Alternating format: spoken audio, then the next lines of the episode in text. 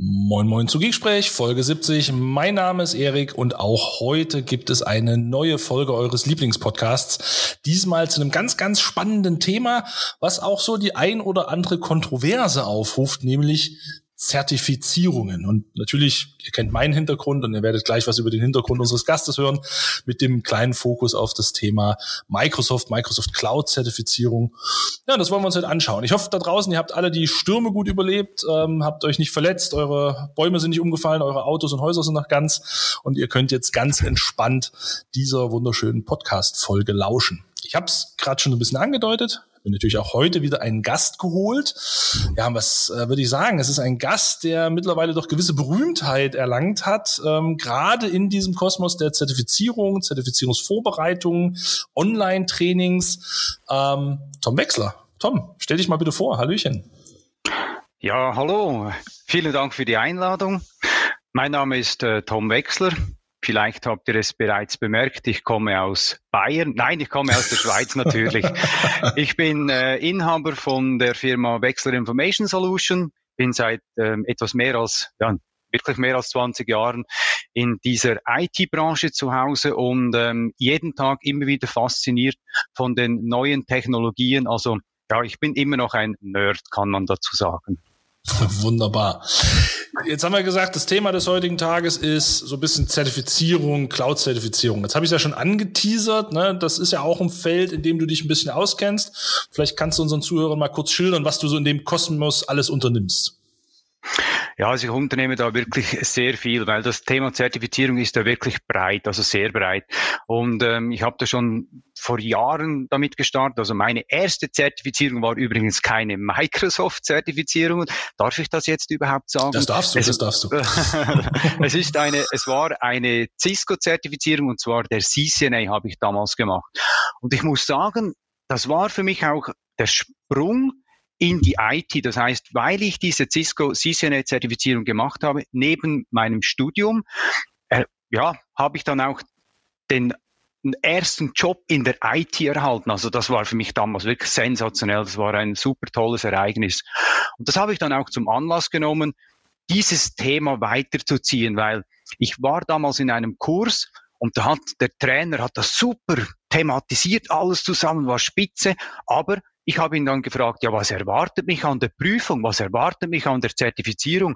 Und dann hat er gesagt, ja, das kann ich leider nicht sagen, ich habe die Zertifizierung nicht gemacht. Und das war für mich so, so ein richtiges Down, habe ich gedacht, nein, das gibt's ja gar nicht, oder? Und genau das habe ich zum Anlass genommen und gesagt, hey, ich will alles, was ich gelernt habe für eine Zertifizierung, will ich den Leuten weitergeben, damit sie die Möglichkeit haben, sich dann optimal auf eine Prüfung vorzubereiten. Wunderbar. Jetzt hatte ich das ja am Anfang schon so ein bisschen angedeutet und wir haben es ja auch im Vorgespräch schon so ein bisschen gehabt. Ähm, Zertifizierungen sind ja durchaus auch ein bisschen umstritten. Na, also ich persönlich erlebe das häufig, dass man mit Kollegen spricht, die sagen, ja, aber ich mache doch jetzt schon seit fünf Jahren Azure oder ich bin doch schon seit zehn Jahren Entwickler. Was soll ich denn jetzt eine Zertifizierung machen? Was ändert das denn? Ähm, und auf der anderen Seite hast du die, die sagen, na ja, jetzt hast du da tolle Zertifizierung gemacht, aber das ist ja nur auswendig lernen. Was ist, was ist deine Meinung zu diesem Thema Zertifizierung? Gerade zu dem Warum und zu dem Wie? Mhm. Also es ist wirklich, es wird stark kontrovers äh, diskutiert, dieses Thema, das ist absolut so. Also der erste Punkt ist mal, eben, wenn jemand sagt, ich arbeite schon seit fünf oder zehn Jahren in diesem Bereich, warum soll ich eine Zertifizierung machen? Dann sage ich immer, wenn man sich ja schon so lange mit diesem Thema auseinandersetzt, warum das Ganze dann nicht krönen mit einer Zertifizierung? Das ist ja erstens mal aus persönlicher Sicht ein Erfolg. Zweitens macht sich das gut in einem CV. Also denke, da hat man absolut keinen Nachteil. Der andere Punkt ist eben, ja, diese Zertifizierung, wie ist denn überhaupt der, Stand oder der Wert einer solchen Zertifizierung? Was, was hat das für einen Stellenwert heutzutage noch? Da muss ich sagen, die, die Microsoft-Zertifizierung, die waren ein, eine Zeit lang nicht vom hohen Stellenwert gesehen, weil eben, du hast es angesprochen, auswendig lernen, Prüfungsfragen auswendig lernen, macht dann die Zertifizierung und man hat ein Blatt, aber im Prinzip das Wissen nicht dazu. Und da muss ich sagen, dann hat, da hat jetzt Microsoft auch den, den Bogen gemacht zu diesen neuen Role-Based Zertifizierungen. Das heißt, man kann nicht einfach mehr Fragen auswendig lernen, weil da gibt es dann auch diese Performance-Based Fragen, wo man während der Prüfung etwas am Portal, zum Beispiel im Azure-Portal auch konfigurieren muss. Das kann man nicht auswendig lernen. Und durch das ist auch der Stellenwert wieder extrem gestiegen bei den Microsoft-Prüfungen. Und ich glaube, das ist jetzt auch ein Element, um zu zeigen, hey, ich kann es auch. Ich bin tatsächlich fähig, einen Azure Storage Account zu konfigurieren beispielsweise. Und ich glaube, das ist der zweite Punkt diese, dieses Zeigen, dass man auch das Wissen tatsächlich hat. Mhm. Und es ist ja tatsächlich so, wie du es gerade sagtest, ne? Warum denn nicht? Also wenn du dich seit fünf mhm. Jahren damit beschäftigst, dann sollte es keine große Hürde sein, eine Prüfung abzulegen. Und ich habe das tatsächlich, vielleicht als kurze Anekdote nebenbei, äh, zweimal gemacht auf der Ignite. Ähm, wer das nicht weiß, ne? Microsoft Ignite damals in den USA, als es noch kein Corona gab, da, da gab es immer kostenlose Prüfungsmöglichkeiten. Also man konnte einfach sich für eine Prüfung mhm. anmelden über so ein Online-Tool ähm, und dann konnte man einfach hingehen, Prüfung machen und damit war das halt auch relativ risk-free. Ne?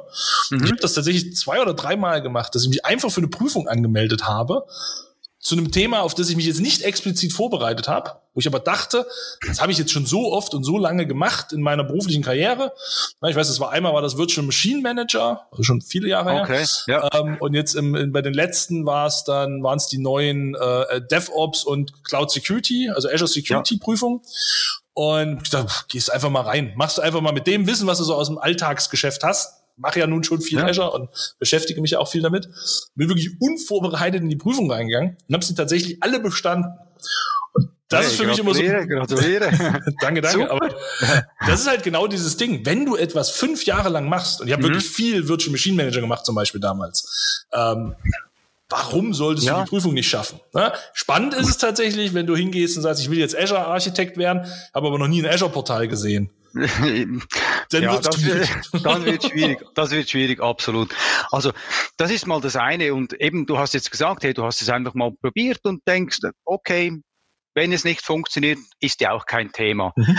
Ein anderen Aspekt, die Zertifizierung aus meiner Sicht ist, ich frage die die Leute, die in der IT arbeiten, oft, ja, wie bleibt ihr am Ball? Wie, wie, wie informiert ihr euch über die neuesten Technologien?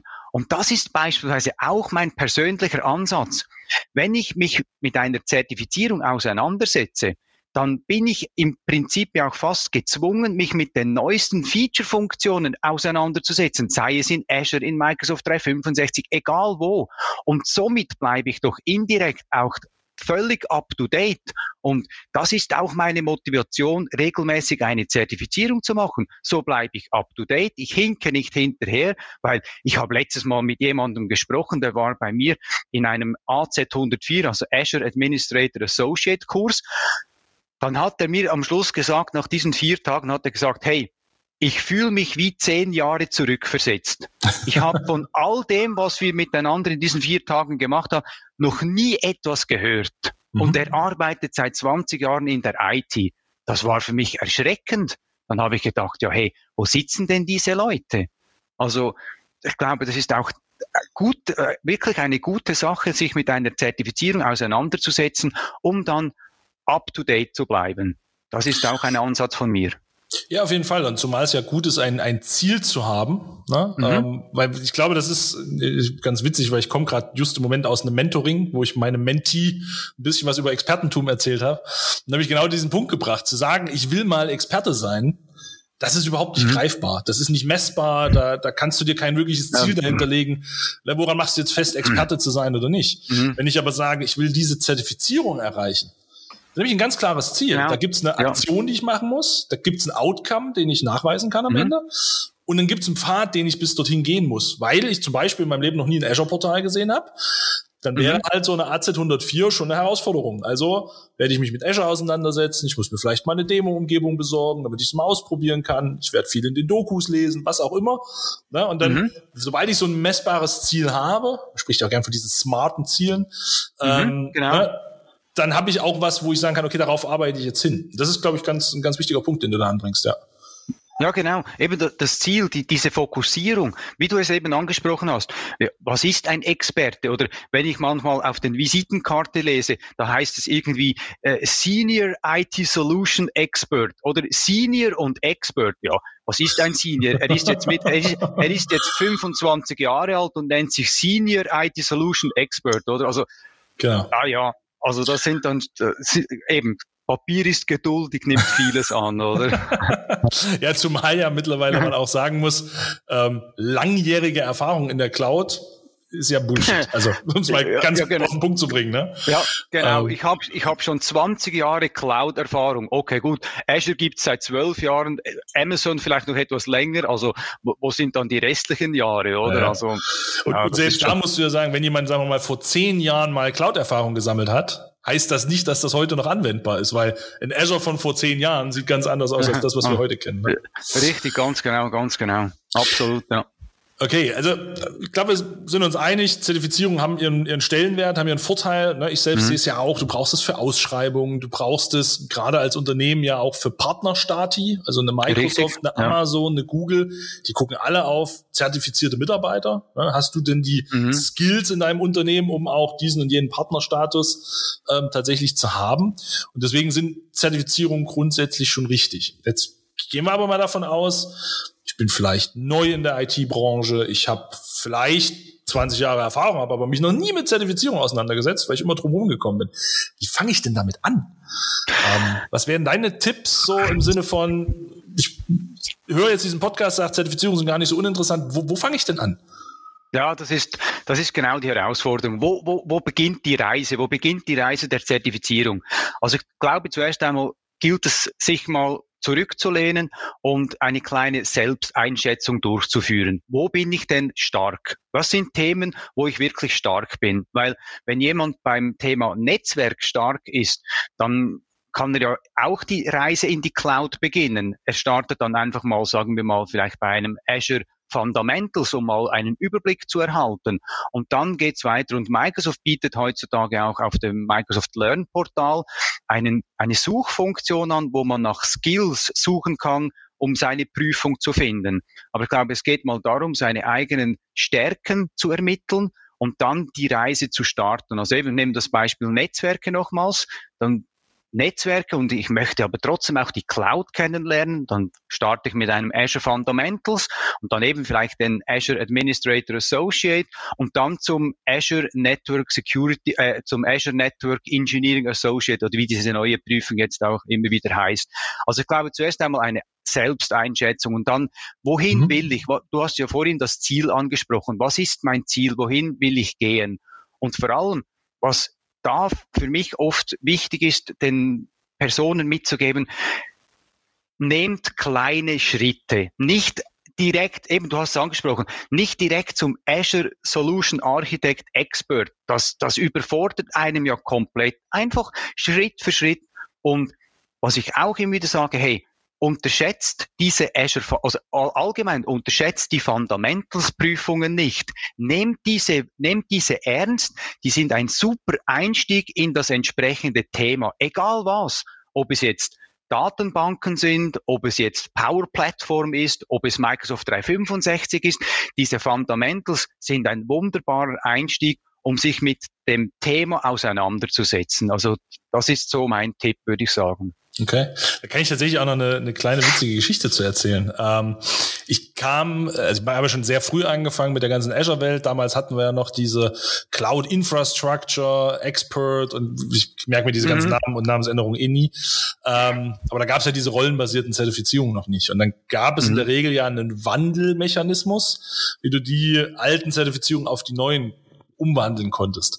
Und das heißt, ich hatte diese äh, Fundamentals-Zertifizierung nie gemacht. Und bin halt immer, ich war AZ 104, habe ich irgendwann mal gemacht, weil weiß ich gar nicht, weil war lustig oder so. Und dann halt die ganzen 300er, mhm. mittlerweile ja 304 und Co. Ähm, das kannte ich. Und dann kam mein Chef mal irgendwann auf mich zu und sagte, mal, es gibt hier ein Reporting, wer bei uns AZ 900 hat. Und da bist du negativ aufgefallen. ich sag, warte kurz. Was? Ups. ja, genau. Und ich sag, ja, habe ich halt nie gemacht, weil ich hatte immer schon diesen Architekt-Level und so. Ne? Also, ja, aber aber braucht man das denn nicht? Hm, okay, das ist eigentlich durchaus eine berechtigte Frage. Und da war mhm. ich genau an diesem Punkt, wie ich es vorhin schon sagte, ja, aber warum soll ich das jetzt machen? Ich habe doch schon den Architekten, warum soll ich jetzt diese Fundamentals machen? Hab's mir dann einfach mal angetan und ich muss sagen, da sind echt challenging Fragen drin. Also das ist nichts, was du irgendwie mal so ne, mit links mhm. 40 Fieber mhm. machst. Da sind schon zum Teil Fragen drin, wo ich sage, uiuiui, nicht schlecht. Ja, genau, wirklich, weil das ist, das ist genau die Situation, diese Fundamentals-Prüfungen. Ich sage immer, die sind einen Kilometer breit, aber nur einen Millimeter tief. Das mhm. heißt, man muss extrem viel an Terminologie kennen, aber man muss nichts konfigurieren. Und das habe ich eben letzte Woche erlebt. Ich habe letzte Woche den Power Platform Fundamentals gemacht. Okay. Das war die, das war die härteste Fundamentals Prüfung, die ich je gemacht habe. Ich habe zuerst hab die Skills Measured angeschaut, habe mir ein paar Videotrainings äh, reingezogen und dann gedacht, ja komm Wechsler, das kriegst du locker hin, oder? Ja nein, hey, unterschätze ja niemals diese Fundamentals-Prüfungen, die sind wirklich tough, also also, ja, das muss man schon sagen. Ich habe das mit den ähm, Data, diese Data 900 Prüfungen, ah, ne? ja. also ich bin tatsächlich, ich bin kein Mensch, der irgendwo großen Datenbank-Background hat oder diese ganzen Datengeschichten, ja, gehört, ja, auch schon mal einen SQL in der Hand gehabt, aber bin da jetzt kein Experte, ne, und dachte mir dann so, naja, genau wie du es gerade sagtest, zum Einstieg mal die 900er, also die Fundamentals mhm. dazu.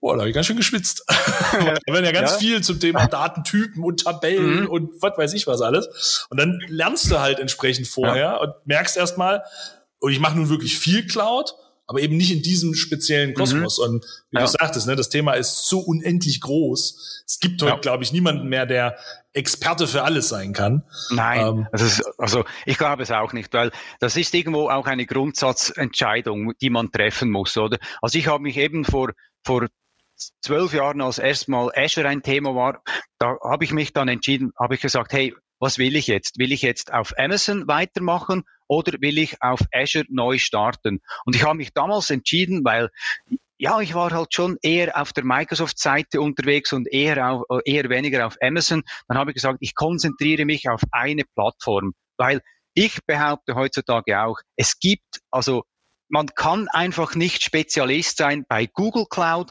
bei Amazon Cloud, bei Azure Cloud, bei Alibaba, bei IBM, das geht einfach nicht. Weil Oracle, genau, kommt ja auch noch, weil all diese Cloud-Anbieter, die, die investieren ja e extrem viel Geld an neue Funktionen. Wie will man da am Ball bleiben? Das ist einfach unmöglich. Darum ja. eben für mich auch, das ist, für mich ist die Microsoft Cloud M365, Azure, also vor allem Azure natürlich auch, ist so das Hauptthemengebiet, mhm. Hauptfokus. Und eben darum, ich diese Power-Plattform, ich habe schon von Power-Apps gehört, ich habe schon mit Power Automate gearbeitet, um Prozesse zu automatisieren. Und dann habe ich gedacht, ja, diese 900, die machst du locker. Die, so beim, beim Links abbiegen noch schnell rein einpacken, oder? Nein, geht überhaupt nicht so, oder? Und die DP 900 habe ich übrigens auch angeschaut und habe dann einen Rückzieher gemacht, weil ich gesagt, hey, nein, das, äh, die ist das ziemlich muss ich, knackig. ja. Und da habe ich eben gesagt, nein, nein, das lasse ich jetzt mal weg. okay. Ich habe es tatsächlich auch, also gerade so AWS und Google, ähm, bin ich so an die Fundamental-Level rangekommen. Da gibt's ja meist auch so Sales-Trainings und Co., dass du einfach mhm. die Terminologie kennst. Die habe ich mir auch alle angetan, damit du einfach weißt, wenn das mal einer vergleicht, wovon reden die da eigentlich? Ähm, genau. Ähm, würde mich jetzt selbst aber auch nicht bezeichnen als AWS oder Google-Experte, will es auch gar nicht werden, weil, wie du mhm. sagst, kommst du gar nicht so tief rein. Jetzt hatten wir vorhin schon mal ganz kurz das Thema äh, auswendig lernen ja oder nein. Jetzt gibt es ja dann doch einen relativ großen Markt an Braindumps. Ähm, oh, ist ja auch scheinbar ein recht lukratives Geschäft, wenn ich sehe, was die da für Preise aufrufen. Mhm. Ähm, was sind deine Meinungen zu diesem ganzen Thema Braindumping ja. und auswendig lernen?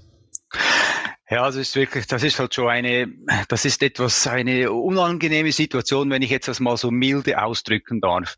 Also grundsätzlich muss ich sagen, wenn man Braindumps verwendet, um den Prüfungsfragenstil kennenzulernen, dann ist das absolut okay, weil das muss man einfach wissen, wie diese Fragen aufgestellt sind. Was muss ich denn beantworten? Weil das ist, das ist knifflig, das ist nicht immer direkt lesbar. Kleines Beispiel. Ich habe schon extrem viele Cisco-Prüfungen gemacht, CompTIA-Prüfungen. Ich habe eine ganze Breite an Linux-Prüfungen gemacht und die Fragestellung ist immer wieder anders. Darum, mhm. es ist okay, den Fragestil kennenzulernen, vielleicht mit Braindumps. Das ist in Ordnung, aber niemals auswendig lernen, weil stellt euch vor, man geht an einen neuen Job heran, man weist sich aus mit Zertifikaten und dann heißt es, okay, dann äh, bitte ähm, konfiguriere mir jetzt ähm, diesen Cluster in Azure. Oh, Cluster in Azure, ja, da habe ich mal eine Prüfungsfrage auswendig gelernt. Aber wenn man das Wissen nicht hat, man, man steht mit abgesägten Hosen da und das macht sich einfach nicht gut. Darum sage ich, hey, investiert Zeit, lernt das Ganze, geht zu Microsoft Learn oder was es dann auch immer für eine Prüfung ist und hands-on, wirklich hands-on konfigurieren, so viel mit, so viel wie möglich mit den Portalen arbeiten, damit man wirklich das Wissen hat und dann die Prüfung ablegen. Als kleinen Tipp, einen Provider, den ich empfehlen kann, das ist MeasureUp. Das ist der offizielle Partner von Microsoft. Die haben super Prüfungsfragen, sind keine Braindumps, aber sehr ähnlich dem Prüfungsfragenstil, was man dann an der Prüfung erwarten kann. Und das ist meine Empfehlung, weil ich kann euch sagen, ich wurde schon oft oder so x-mal von diesem Braindumps-Provider angefragt, ob ich ihre Prüfungsfragen kontrollieren kann auf Richtigkeit. Und hey, ich habe mal eins, zwei solche Prüfungsfragen angeschaut und zum Teil, hey, die Antworten, also wirklich mies, einfach wirklich mies. Und darum, ich, nein, lasst die Finger davon. Das Geld könnt ihr anders besser investieren. Mhm. Okay, sehr guter Punkt. Und ähm, da kommt mir gleich noch eine zweite Frage, weil du sagtest, diese Fragen lesen sich zum Teil wirklich anders. Ne? Ich habe es in der Vergangenheit, du sagtest ja auch mal, es gab mal so eine Zeit, da waren die Microsoft-Prüfungen jetzt nicht so repräsentativ, weil sie wirklich entweder zu einfach waren oder ne, auch nicht so gut waren. Da gab es zum Beispiel immer viele Fragen, wo ich wusste, du musst nur die Antwortmöglichkeit mit den meisten Microsoft-Produkten nehmen.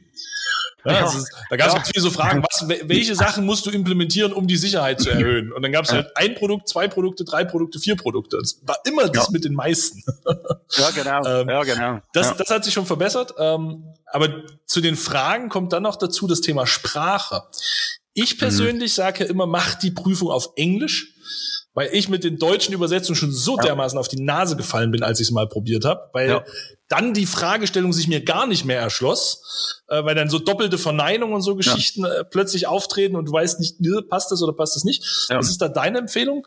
Also da bin ich absolut, da bin ich absolut bei dir. Wenn, wenn es irgendwie möglich ist, wenn man die englische Sprache mehr oder weniger, ich sage es mal, gut, gut beherrscht, das muss ja nicht ins, ins grammatische äh, grammatische Detail sein. Ich sage einfach so, gute technische Englisch, Englischkenntnisse, dann unbedingt in Englisch. Weil ich habe das auch mal ausprobiert, eine deutsche Prüfung. Okay, Jetzt gibt es die DMZ, demilitarisierte Zone. Die heißt auf Deutsch irgendwie Umkreisnetzwerk oder Perimeternetzwerk.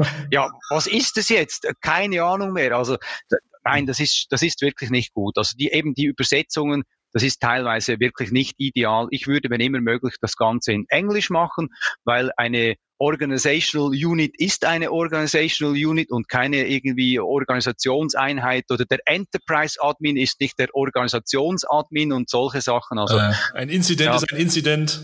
Ja, genau. genau ja, ja, genau. Also nein, nein, ich würde das wirklich, wenn immer möglich, in Englisch machen, weil es ist ja nicht, wie soll ich sagen, dieses technische Englisch Englisch ist ja nicht so kompliziert. Also man denke, dass, dass man auch die, die Fragen und Antworten mehr oder weniger gut verstehen kann. Ja. Und mein Tipp ist dabei tatsächlich, und ich persönlich mache das auch so, ich habe meine Englisch, äh, meine Englisch-Portale, oh, meine Azure-Portale mhm. natürlich auch immer in ja. Englisch, ja. weil es auch mit den Dokus ja so genau. mittelmäßig gut ist, ja. wenn die auf Deutsch genau. übersetzt sind. Richtig, genau. Und aber weißt du, aber weißt du, da keine Geschichte dazu. Das wurde mir, das wurde mir letztes Mal moniert. Okay. In einem, und zwar in einem YouTube-Video. Ich habe ein YouTube-Video, äh, ich stelle ja x Dutzende immer hoch. Und da habe ich in einem YouTube-Video habe ich mal gesagt, okay, ich schalte jetzt das Portal, das Azure-Portal um in Englisch, weil ich eben die Dokumentation ist in Englisch, ich ich kann mit den Begrifflichkeiten besser arbeiten wenn ich nach Subscriptions suche, dann suche ich nicht nach Abonnementen, sondern nach Subscriptions, oder? Ja. Und da hat mir jemand zurückgeschrieben und gesagt, ja, er fände das extrem schade, dass ich jetzt umgestellt habe von Deutsch auf Englisch. Jetzt könne er das Ganze nicht mehr nachvollziehen. Und da muss ich sagen, ja, aber hey, wenn du die Dokumentation liest bei Microsoft, also ich, ich komme mit Englisch besser zurecht. Die meisten Prüfungen werden nur in Englisch, also jetzt mal abgesehen eben die Prüfungen auch, die werden die meisten nur in Englisch angeboten. Die Deutschen ziehen schon nach, aber dauert meistens ein genau dauert ein, ein Weilchen. Und eben mir geht es vor allem auch um die Dokumentation oder auch Bücher, die man kauft. Oder gut, wer kauft noch Bücher? Sagen wir mal E-Books oder was auch immer. Die meisten sind Englisch. Also ich glaube, das macht schon Sinn, ja, absolut. Ja, ich glaube auch in unserer IT-Welt kommen wir ums Englisch kaum noch umhin. Ne? Also das denke ich auch, ja, also absolut. Ich glaube, äh, das ist schon eine Sprache, muss man fast ein wenig beherrschen. Also ich glaube, mhm. da, gibt, da geht kein Weg daran vorbei. Spannendes Thema, mal die Blick, die Blickrichtung geändert. Du sagtest ja vorhin, deine erste Prüfung hat dir deinen ersten richtigen Job ermöglicht, ne, weil du nachweisen Richtig. konntest, was du kannst und du bist dann da reingekommen. Ähm, jetzt haben wir auch ein paar Mal gesagt, ne, so eine Zertifizierung, die ist halt auch wichtig für Partnerstati, für Ausschreibung, für was auch immer. Ähm, und damit ist es natürlich auch für Firmen interessant, dass bestehende mhm. Mitarbeiter Zertifizierung erreichen. Aber natürlich auch ist es durchaus interessant, Leute mit guten Zertifizierungen einzustellen, weil ich weiß, die haben diese doch sehr komplexen Prüfungen mittlerweile, die haben sie bestanden. Sie scheinen also dieses Wissen zu haben. Ähm, und B hilft mir das nun mal als Unternehmen auch, wenn ich so einen zertifizierten Mitarbeiter habe. Ähm, mal die Brille eines Stellenausschreibenden, eines, eines Managers, der Leute einstellen will. Wie kann ich denn jetzt aber prüfen, dass das, was der da in seinem Zertifikat stehen hat, er wirklich auch kann mhm. und er dann es nicht doch irgendwie über einen Braindump versucht hat, auswendig zu lernen. Ähm, wie, kann mhm. ich denn da am besten vorgehen? Also ich sage jetzt mal, vor allem für diejenigen, die die Stelle ausschreiben, das ist natürlich eine, eine rechte Herausforderung, weil oftmals die ja auch den technischen Background überhaupt nicht haben. Das ist, das ist mal ein Punkt. Der andere Punkt ist, da komme ich jetzt wieder aus Sicht vom Cybersecurity Analyst und vom Penetration Tester. Eine Stellenausschreibung sollte so oder so nicht sehr detailliert sein, weil ich als Angreifer dann sofort weiß, wie die Firma aufgestellt ist. Wenn ich einen Exchange Administrator suche, dann weiß ich, dass sie Exchange-Server im Einsatz haben. Also das ist so ein zweischneidiges Schwert. Das ist noch mit Version, ne? Erfahrung ins Exchange-Server-Version ja, genau. Nummer ja, so und so. Richtig, genau, ganz genau. Oder sie beherrschen Active Directory und sie kennen sich mit SQL aus, dann weiß ich, okay, sie haben die ganze Microsoft-Palette im Einsatz. Also das ist für die, für die Person, die die Stelle ausschreibt, schon ein, ein, ein sehr heikel, eben auch wieder aus Sicht von Cybersecurity. Aber das andere ist, da würde ich natürlich ein, ich sage jetzt mal, einen kleinen Filter da machen. Ich würde mal drei, vier Personen einladen in ein Gespräch, in eine erste Runde und dann einfach, da, da werde ich übrigens auch wieder dazu beigezogen. Das heißt, Personalbüros, da kenne ich zwei, drei, die holen mich dann, wenn sie den Filter gesetzt haben, laden mich zum Gespräch ein, dass ich dann einfach zwei, drei technische Fragen stelle. Und zwar gezielt auf ihre Zertifizierung und je nachdem, wie sie dann antworten, kann man dann sehr schnell einschätzen, haben sie das Wissen oder ist es eben, ist es ein Braindump-Wissen? Und da würde ich jetzt, das würde ich empfehlen, wenn es um die Stellenausschreiben geht, dass man halt eine technische Beraterperson mit ins Gespräch einladen, einladen ja. sollte eigentlich, ja kann ich, kann ich so unterschreiben. Also es ist immer gut, einen technischen Gegenpart zu haben. Mhm. Aus zwei Gründen. Einmal nämlich, damit kann ich diese, dieses Wissen validieren. Ähm, ich kann gleich mal erzählen, was ich gerne frage, für alle, die sich mal bei mir bewerben wollen. Ähm, mhm. Und das, das zweite ist äh, andersrum, der andere, äh, also der Bewerber oder die Bewerberin, merkt dann ja auch, ach, da gibt's einen, einen Reibungspunkt. Ne? Da gibt's jemand, der fordert mhm. mich heraus, da gibt's eine fachliche Expertise als Gegenpol. Und das finde ich persönlich auch durchaus immer sehr ansprechend. Als wenn ich da ja. in einem Raum von lauter Managern sitze und denke, hm, mhm. bin ich dann hinterher der einzige Sehende unter den Blinden? Ja, genau. Das ist auch ein gutes Zeichen ja. Äh, in die andere ja. Richtung. Das ist ein guter Punkt, den du ansprichst, äh, eben auch aus Sicht des Bewerbers. Wenn ja eine technische Person gegenüber sitzt, dann und solche Fragen dann auch gestellt werden, dann weiß ja auch der Bewerber, hey, es geht tatsächlich um diesen Job, um diesen Bereich, weil ja. ich hatte, da hatte ich früher mal eine schlechte Erfahrung gemacht, da wurde eine Stelle ausgeschrieben, ich habe mich darauf beworben, und ich bekam dann die Stelle, aber der eigentliche Jobauftrag war etwas ganz anderes. Und das ist natürlich dann auch nicht schön und somit ist es auch für den Bewerber ein gutes Zeichen, wenn jemand gegenüber sitzt und explizit Fragen in diese Richtung stellt, dann weiß der Bewerber, hey, es geht, es geht tatsächlich um genau dieses Wissen, was ich dann mitbringen sollte, oder? Ist auch eine Art ähm, ja, ja. Qualitätssiegel, oder? Ja, auf jeden Fall. er hat ja angeteasert, ne? Die Fragen, also Fragen, die ich gerne stelle, sind Projektsituationen. Weil, mhm. also was man, was man früher ja äh, viel erlebt hat, sind ja so Sachen, was sind denn Availability Zones in Azure? Ja, das ist halt mhm. halt was, das kann ich auswendig lernen und wenn ich halbwegs eloquent reden kann, dann kann ich dir das auch als Wissen verkaufen. Ne? Richtig, was ich aber genau. schwierig finde, ist, wenn ich jemandem sage, stell dir mal vor, du hast ein Rechenzentrum mit 400 Servern, die Hälfte Linux, die Hälfte Windows, alles läuft auf VMware und das möchtest du jetzt in die Cloud migrieren. Was musst du alles tun? Du hast noch nichts in Azure und möchtest in einem Jahr fertig sein. So, weil da zeigt sich dann plötzlich, mhm ob jemand an die Voraussetzungen denkt. Na, ich brauche erstmal eine Konnektivität, ich muss erstmal mein Subscription-Modell aufsetzen, ich brauche eine. Berechtigungsstruktur, genau. ja. etc. Oder ob halt jemand kommt und sagt, dafür nehme ich Azure Migrate. Das ist eine Appliance, die installiere ich in mein Rechenzentrum. also das war jetzt die übertriebene Form. Ja, aber, aber ja, es, genau, es geht genau in diese Richtung. Also das, ähm, also sprichst mir aus dem Herz, absolut. Ja, genau. Das sind so die Schritte eben, wo man wo man aufzeigen muss, dass man eben zu Azure Migrate gehen kann, wenn aber zuerst die 20 vorhergehenden Schritte abgearbeitet genau. wurden. Oder? Ja, genau. Das ist, äh, ja, das so. ist super. Ja. Tolles da, Beispiel. Da zeigt sich halt am Ende mal ganz ja. gut, hat jemand wirklich Erfahrung damit? Oder hat er genau. sich jetzt dieses eine ja. Tool angeguckt und die Doku durchgelesen und weiß aber gar nicht, wie da eigentlich die Zusammenhänge so bestehen? Ja, richtig. Ja. Vielleicht um mal zurückzukommen zur, zur eigentlichen Prüfung. Ähm, du machst jetzt ja, ich hatte vorhin schon gesagt, du machst ziemlich viel. Du sagtest jetzt auch, du stellst äh, YouTube-Videos online. Ich weiß, dass du auch bei LinkedIn Learning aktiv bist. Ähm, warum machst du das? Ähm, also ist das jetzt einfach so ein Give back to the community oder ist es tatsächlich ein ähm, du kennst das Problem und möchtest gern die Lösung für das Problem sein? Also was motiviert dich und ich weiß, dass Videos produzieren viel Zeit kostet. Mhm. Manche wissen, dass mhm. LinkedIn-Videos produzieren auch nicht ganz so ja. ohne Zeitaufwand geht. Warum tust du das? Was, was motiviert dich da? Also die größte Motivation ist sicherlich, und jetzt, da lasse ich jetzt mal LinkedIn Learning weg, weil das ist, das ist der eine Part, aber vor allem, vor allem die, die YouTube-Videos, das ist einfach hat zwei Punkte. Der erste Punkt, ich will wirklich etwas zurückgeben. Und ich weiß, oftmals sagen mir Personen, hey, du, du spinnst, das macht man nicht, weil du, äh, du bist im Prinzip eine, eine Konkurrenz zu all diejenigen, die, äh, die das Ganze bezahlt anbieten und so. Ja, das ist vielleicht wahr, aber mir geht es darum, ich will etwas zurückgeben an die Community. Und der andere Punkt ist, ich habe einen, ein, ein Motto. Und zwar, wenn ich persönlich ein Thema richtig verstanden habe, und ich es in einem YouTube-Video wieder erklären kann, dann habe ich es richtig verstanden. Also ist die, die Lösung ganz einfach. Immer wenn ich etwas verstanden habe, mache ich ein YouTube-Video daraus. Und, und darum ist die viel oder ist die Menge halt sehr groß an YouTube-Videos, aber es hilft für mich auch das Neuerlernte wirklich zu verstehen, weil ich sage immer, man kann etwas, man versteht etwas nur vollständig, wenn man es jemand anderem erklären kann.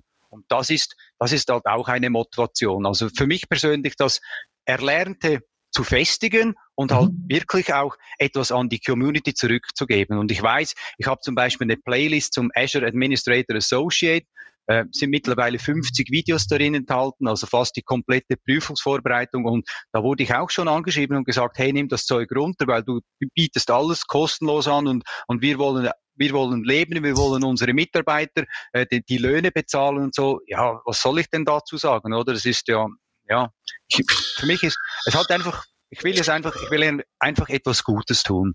Mhm. Und finde ich einen ganz interessanten Punkt, ähm, weil äh, geht, ich habe ja mal angefangen sehr stark in der Community übers Bloggen.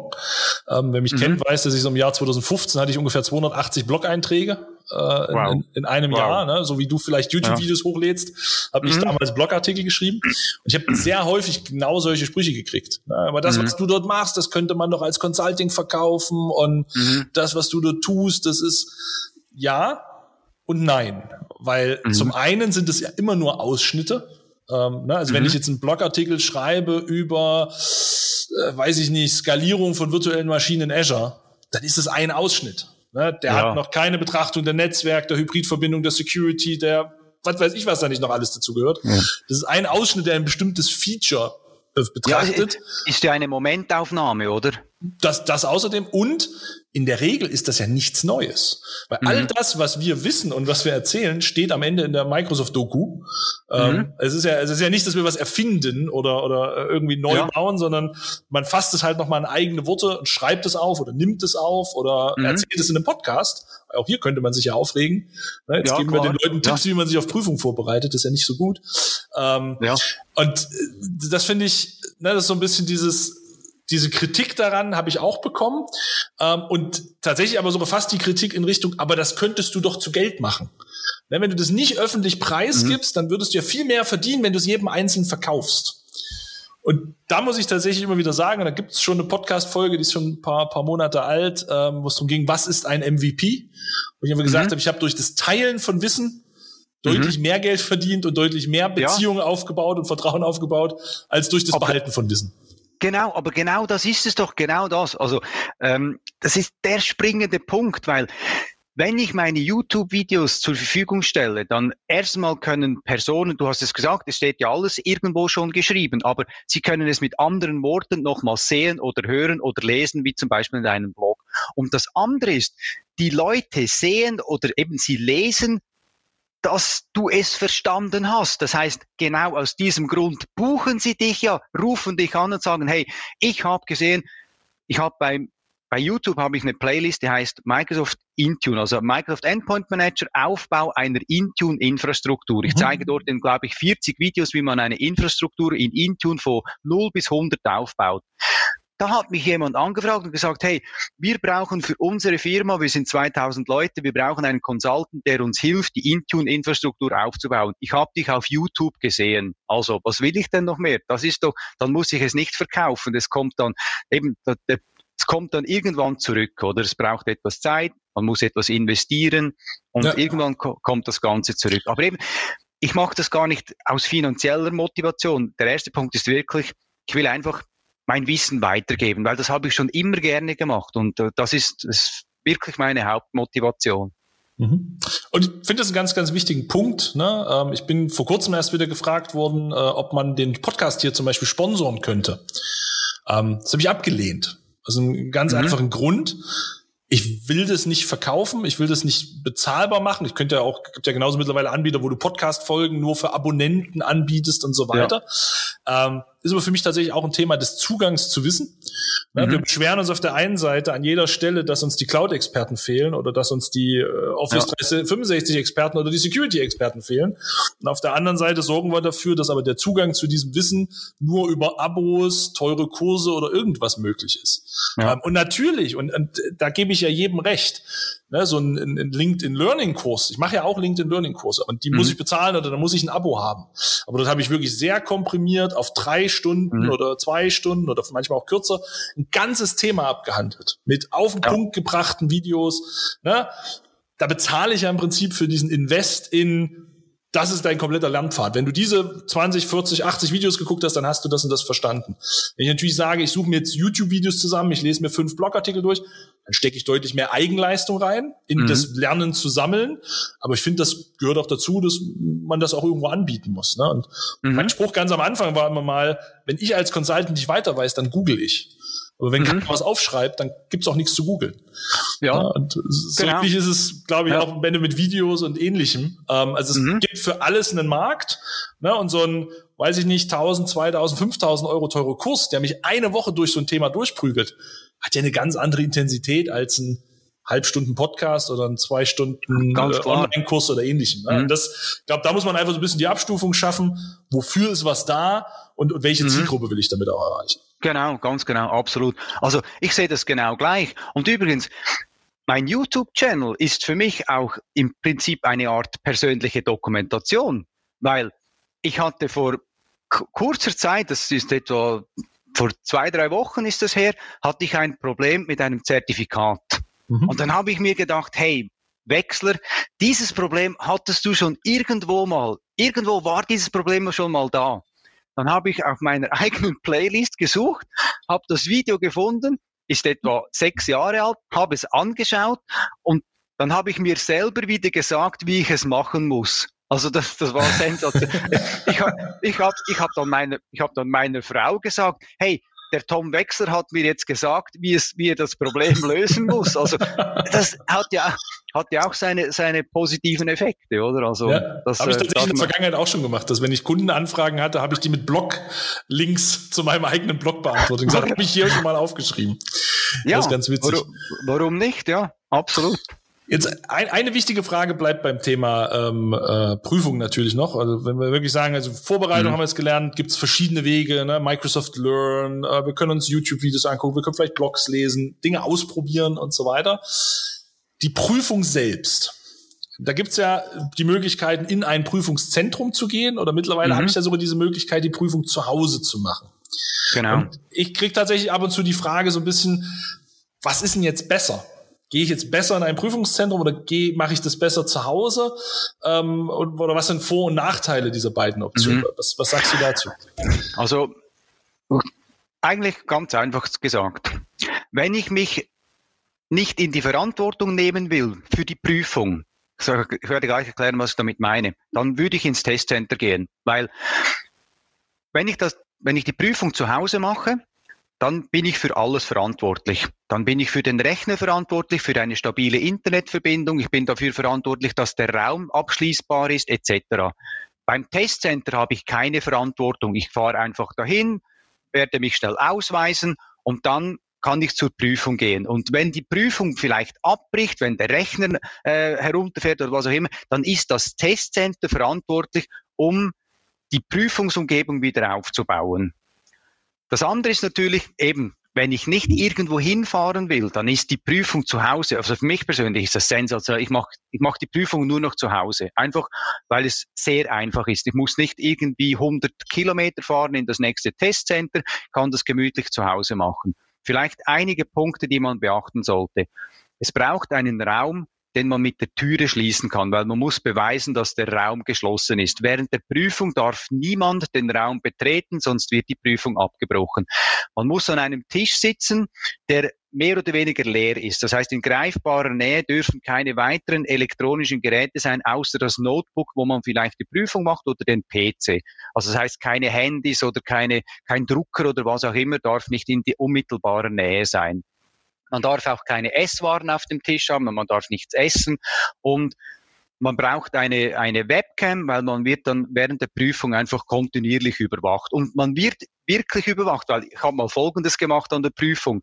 Ich, ich, ich saß da an der Prüfung, hatte eine Frage, war unkom also war wirklich ungemein schwer und dann habe ich die Hand vor den Mund genommen und weil ich so studieren wollte und dann hat der, der Überwacher sofort in den Chat hineingeschrieben, bitte nehmen Sie die Hand vom Mund weg, weil ja. ich sehe Ihren ich sehe Ihren Mund nicht mehr, oder? Also dann habe ich gemerkt, okay, man wird tatsächlich überwacht.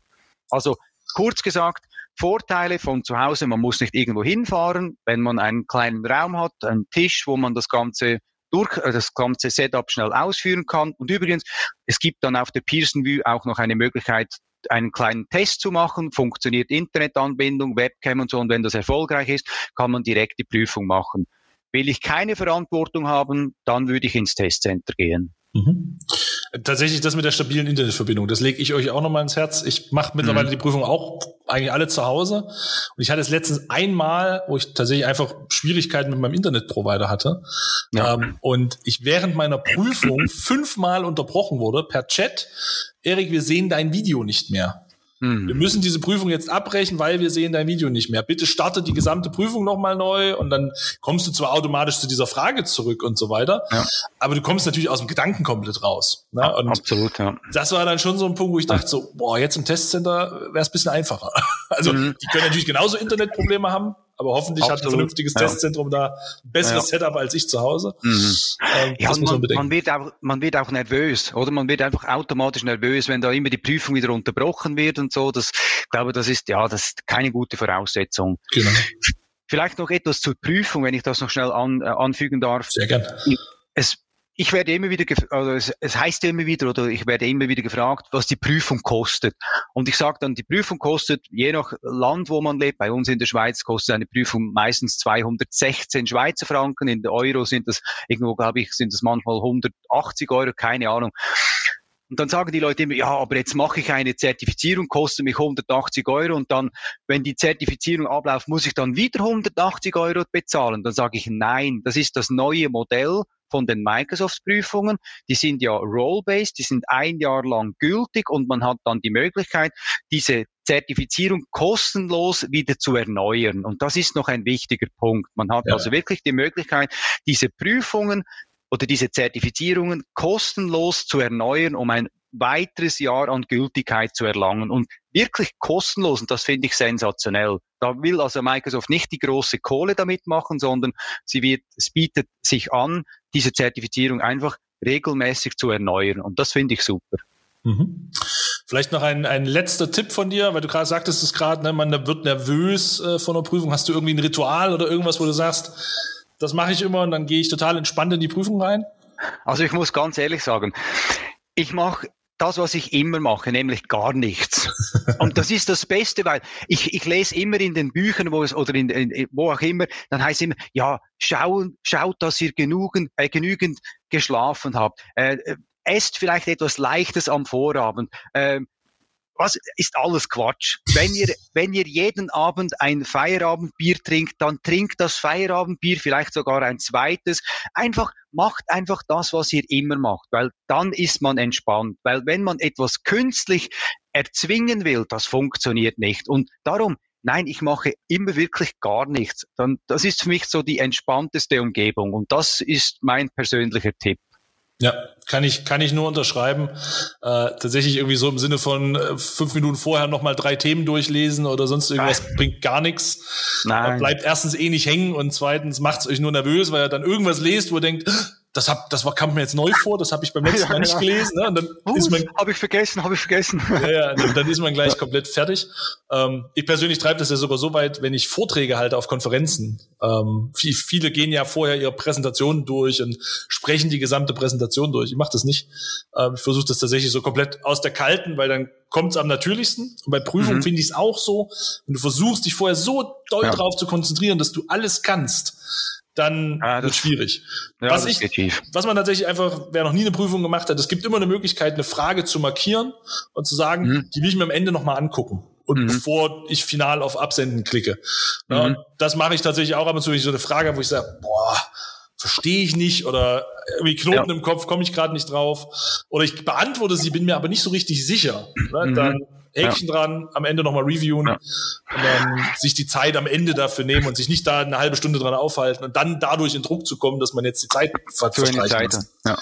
Also ich muss sagen, bei diesem Punkt beim Markieren, da bin ich schon mal äh, fast ins falsche Wasser geraten. Das heißt, das lasse ich eher weg, weil okay. ich gehe nach ich gehe nach Bauchgefühl, weil ich habe einmal eine Frage markiert und ich bin 100% überzeugt, ich habe sie am Schluss verschlimmbessert. Ah. Weil ich habe mich auf, ich habe das mit Bauchgefühl die Frage beantwortet, habe sie trotzdem markiert und am Schluss gedacht, habe ich die Frage etwa zehnmal nochmals gelesen und dann habe ich gedacht, ja nein, ich glaube, es ist trotzdem, ja nein, es ist A, obwohl ich D ausgewählt habe und ich bin überzeugt, das war falsch. also ich, ich sage da immer, wenn ich, wenn ich, wenn ich eine Frage lese, und ich nicht direkt weiß, also die Antwort nicht direkt weiß, vertraut eurem Bauchgefühl. Mhm. Weil wenn man zu, ich bin fast überzeugt, wenn man zu viele Fragen markiert und diese am Schluss nochmals durchliest, dann driftet man weg in eine falsche Richtung. Und ich bin überzeugt, dass man dann verschlimmbessert und dann wird man auch wieder zusätzlich nervös.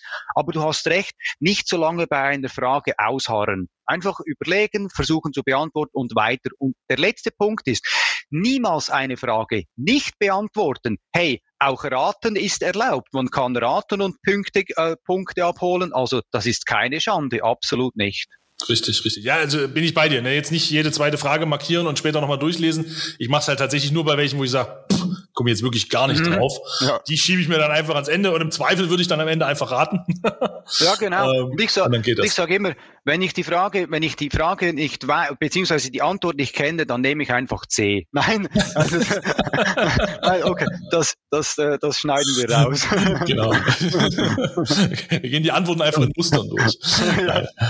Sehr schön. Ähm, ja, wunderbar spannendes Thema, äh, Zertifizierung. Wie gesagt, wir haben es am Anfang schon gesagt, ne, auch sehr kontrovers diskutiert, aber ich glaube trotzdem die, die Mehrwerte sind zu erkennen und die Hürden werden immer geringer. Wir können es von zu Hause machen, wir können es danach refreshen. Mhm. Äh, es gibt auch ganz oft so Retry-Programme, wo man, wenn man mal einen Fehlschlag hat, ähm, das nochmal probieren darf. Ich glaube auch das ganz wichtig zu sagen. Man mhm. darf auf Prüfung verhauen. Das gehört dazu. Ah ja, Hat absolut. schon gemacht, ne? Ähm, ja, klar, absolut. Und da braucht man sich auch nicht schämen. Das kann man auch erzählen. Ähm, ja. Ist gar kein Problem. Eine Frage bleibt uns aber noch, Tom. Und das ist die obligatorische Geek-Sprechfrage. Wenn du einen magischen Wunsch hättest in diesem Kosmos der Microsoft, äh, Microsoft Cloud Zertifizierung, welcher wäre das? Ja, das ist jetzt noch schwierig. Es ist jetzt wirklich eine, ist wirklich eine schwierige Frage. Deswegen kommt diese ähm, Frage immer am Ende, ja. weil die mir so viel Freude bereitet. Genau. Also ich wünschte mir, dass es noch mehr spezialisierte Zertifizierungen geben würde. Das wäre, das wäre so ein Wunsch von mir, weil dann kann man noch sehr viele Leute abholen oder mehr Leute abholen als jetzt. Das wäre so ein Wunsch aus Sicht der Zertifizierung, weil das ist oftmals die Problematik.